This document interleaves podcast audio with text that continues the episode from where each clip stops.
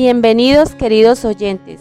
Mi nombre es Jenny Mendoza Urbina, de octavo semestre del programa de licenciatura en Pedagogía Infantil de la Fundación Universitaria del Área Andina. Les envío mis saludos desde uno de los pueblos de Occidente del Norte de Santander, un municipio mágico rodeado de fuentes hídricas y espesa vegetación llamado Arboledas. No tuve que ir muy lejos para encontrarme con las maravillas de la niñez y la evolución de su desarrollo. Domingo por la tarde, descanso merecido para iniciar una nueva semana. Sentada en la sala de mi casa, unas sonrisas y voces alegres atraen mi atención. Dirigiendo la mirada a la habitación, ¿quién se imagina que un lugar diseñado para el descanso se convierta en un lugar mágico, donde no hay tiempo ni límites para desbordar ideas e imaginación? Son mis hijos, mis niños en múltiples situaciones que se van formando en cuanto avanza su juego. Son constructores, doctores, madres, vecinos, amigos, adultos, bebés en una tarde. Utilizando para su juego cobijas, almohadas, entre otros elementos, fijo mi atención en mi hija menor, mi pequeña de 5 años. Su facilidad para interactuar, cambiar de personaje, adaptarse a las situaciones exponer sus ideas y seguir las instrucciones que se crean en conjunto a medida que avanza su juego.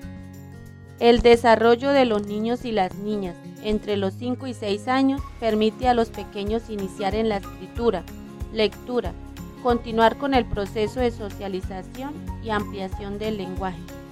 Un aspecto importante a estimular en esta edad es la comprensión lectora, ya que ayuda al niño a adquirir conceptos nuevos que le serán útiles para su desarrollo.